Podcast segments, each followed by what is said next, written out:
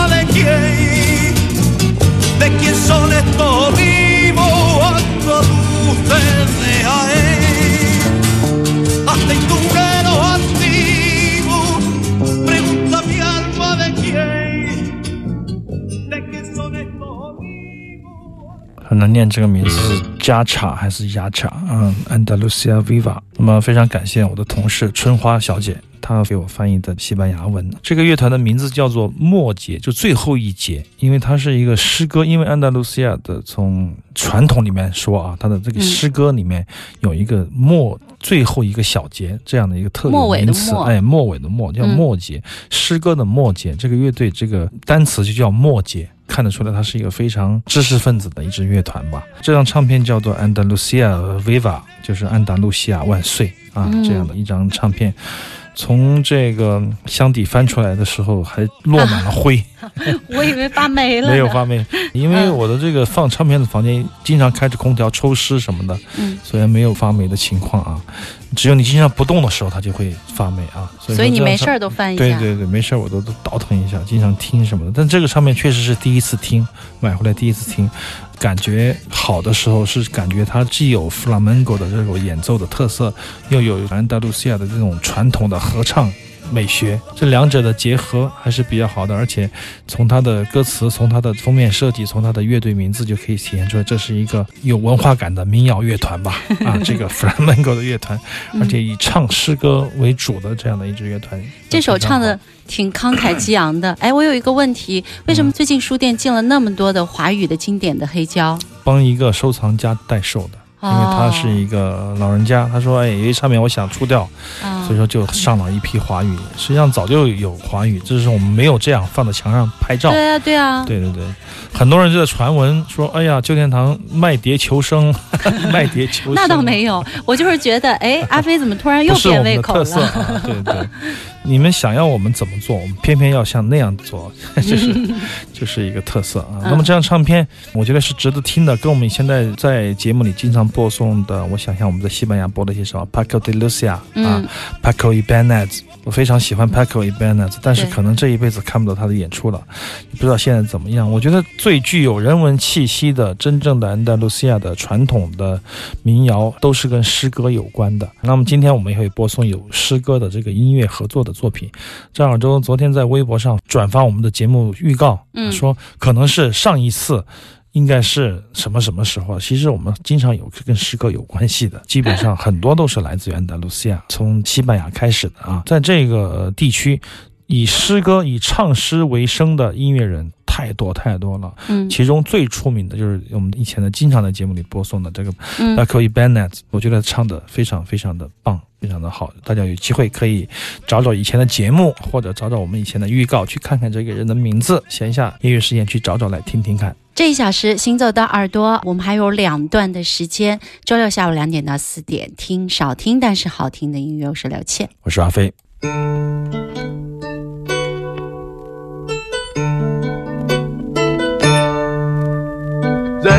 在世界上，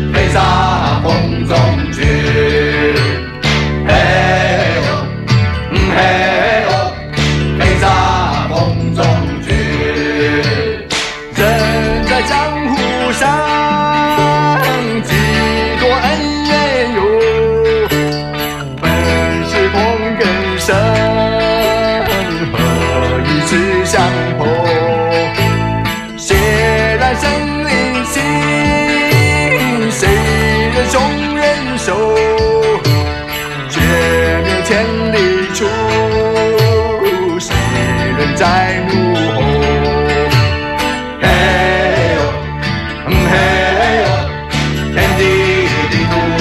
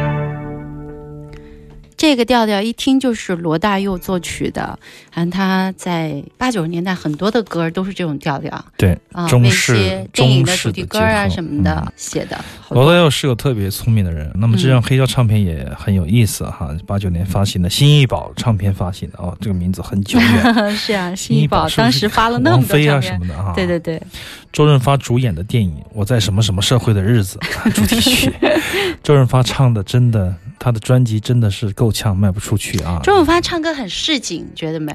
所以我觉得就能联系到前段时间有新闻说周润发坐地铁被拍到啊什么的。其实他生活，嗯他的、他喜欢自然的生对对对那种，所以他唱歌也是无拘无束的，不怎么讲究的那。么感觉没什么底气啊，也感觉好像没有受过这方面的训练。一点都没有，但是别人就是发歌呀，别人怎么唱，想怎么唱。当年无线像那些艺人培训班，一好像都要培养唱的吧？好像那没办法，梁朝伟刘德华那些培养不出来。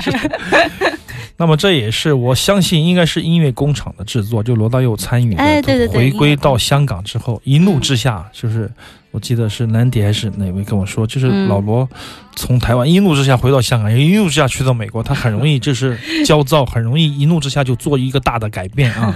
到了香港，跟这个花比奥，我还记得那一个一个外国人花比奥做这个音乐工厂系列的嗯唱片。是，当时我觉得也是非常非常令香港乐坛为之一振的这样的一个现象吧。嗯那么这首歌曲就做《飞沙风中转》，罗大佑这个特别版本，黑胶唱片有周润发演唱的纯粤语的版本，也有罗大佑唱国语、周润发唱粤语的合二为一的这个合唱版。这首歌就体现了罗大佑的聪明。为什么说他聪明呢？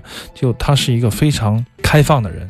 实际上，他受日本的影响非常非常的大，吉田拓郎啊之类的这些早期的民谣，嗯包括他早期的在台湾写的很多歌曲都有日本的影子，包括他的编曲，山木忍编曲的这些大师们都是日本的乐手。同时，他对中式的文化却又是玩得很转，你知道吗？嗯就是对这种五声调式，因为他写的很多歌曲都会利用到这种五声的，很传统的又特别上口，但是又很好听，而且你还觉得不俗。这样的作品能做出来确实不容易。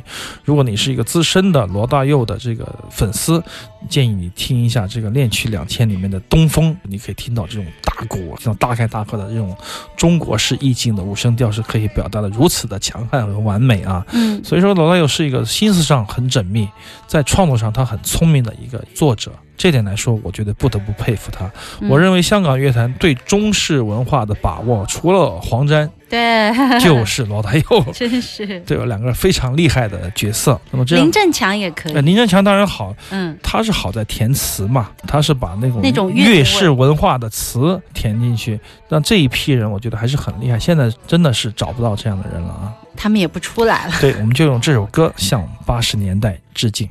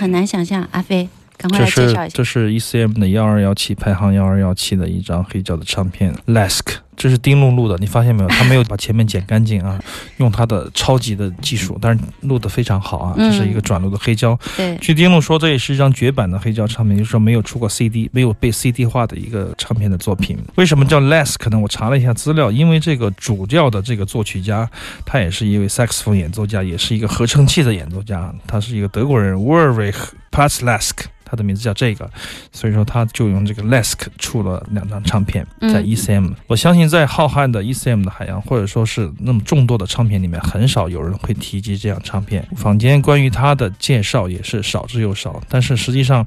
我们私下里聊天，几个人都挺喜欢这个团的，挺喜欢这个人的啊。嗯这张唱片在这种 ECM 这种情调里面显得非常的没有情调，显得非常的怪异。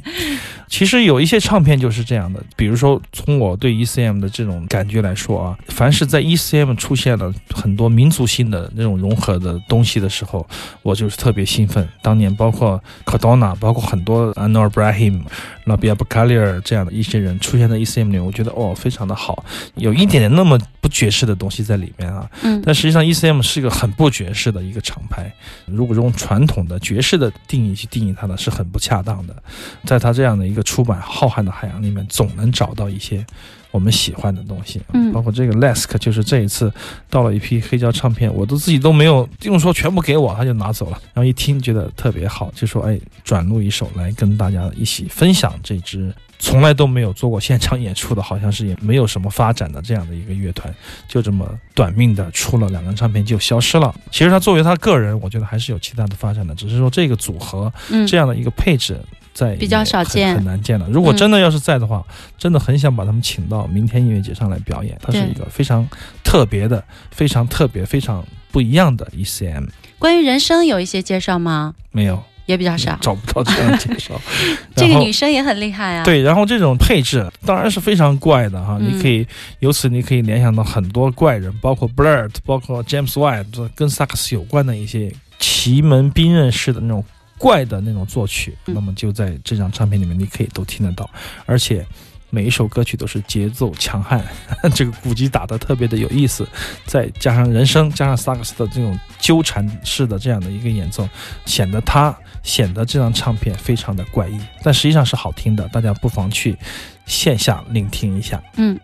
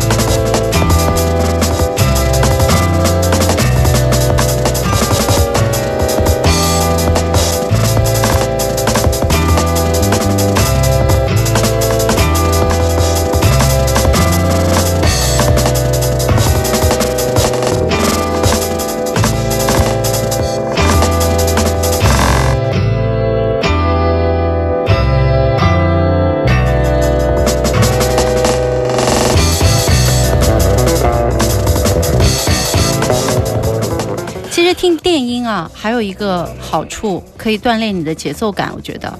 其实还是没数清楚？这是常客啊，Square Pusher 二零零四的作品，他自己弹奏贝斯，有一些打鼓的东西，他的电子乐跟他的节奏感非常密不可分。嗯上面呢还有一首非洲的五十年代的作品，我忘了说它的名字啊，这是来自西非几内亚的吉他演奏家 Kente Feseni 带来的一个五十年代的很小的这个七寸的单曲唱片的录音，非常的珍贵。好的，马上进入小段的广告，广告之后还有一段行走的耳朵。